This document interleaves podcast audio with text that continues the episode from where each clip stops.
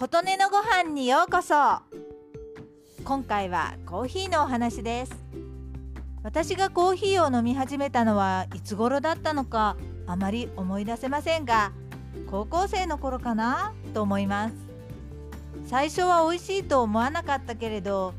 当時実家にはインスタントコーヒーのゴールドブレンドとクリープがあってクリープを入れると割と美味しいんだなと思うようになっていったという記憶があります。そのうち実家はコーヒー豆をひいてドリップをしてコーヒーを入れるようになっていきだんだん私もコーヒーを好きになっていったように思います。それでも長い間クリープやその頃出始めたコーヒーフレッシュをたっぷり入れて飲んでいました。その頃は美味しくなるしブラックより胃に優しいと思ったりもしていたと思いますが今であれば入れません。そのうちに太ることが気になり徐々にブラックコーヒーになっていきました。コーヒーの香りは好きですしだんだんカフェインの中毒性も相まってプラスダイエットにはカロリーのないブラックコーヒーは重宝で20代から30代にかけては1日に5杯も6杯も飲んでいた時期もあります。今思うとあまり体には良くなかったかなと思います。40代になった頃から好きで飲みたいのだけれど飲むと胃の辺りがムカムカするというようになりました。それでもやっぱり好きなので飲み続けていたのですがいよいよ胃の不快感の方が勝つようになり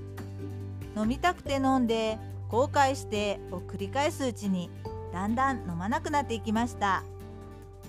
今でもコーヒーの香りを嗅ぐとああ美味しそう飲みたいなと思いますがあまり飲みません。それでもごくたまに飲みたくなると食後に1日1杯だけ飲むことがあります。日によって大丈夫な時とダメな時があります。私の場合紅茶は大丈夫なのでカフェインの問題ではないようです。緑茶はたまにムカムカすることがあります。このコーヒーみたいに分かりやすく自分の体に合わないものが分かれば食べるものも自分に合わないもの合うものが選びやすいのにと思うことがあります。好きなものと体に合うものは必ずしも一致しないのが難点なんですよね。それでも長い間の経験からこれは合うみたいとかこれは合わない気がするというのが分かってきたように思います。その感度は年々上がっているようにも思っていていろいろな情報を取り入れつつもその自分の感覚を磨いて食べるものを選んでいくのがいいんじゃないかなと思っています。飲むもの食べるものって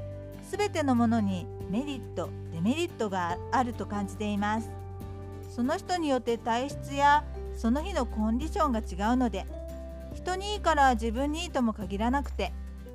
なので一人一人が自分の体の声を聞くことが大事なんじゃないかなと思うこの頃です。ということで今回はコーヒーのお話でした。あなたの元気を祈っています。琴音のありがとうが届きますように。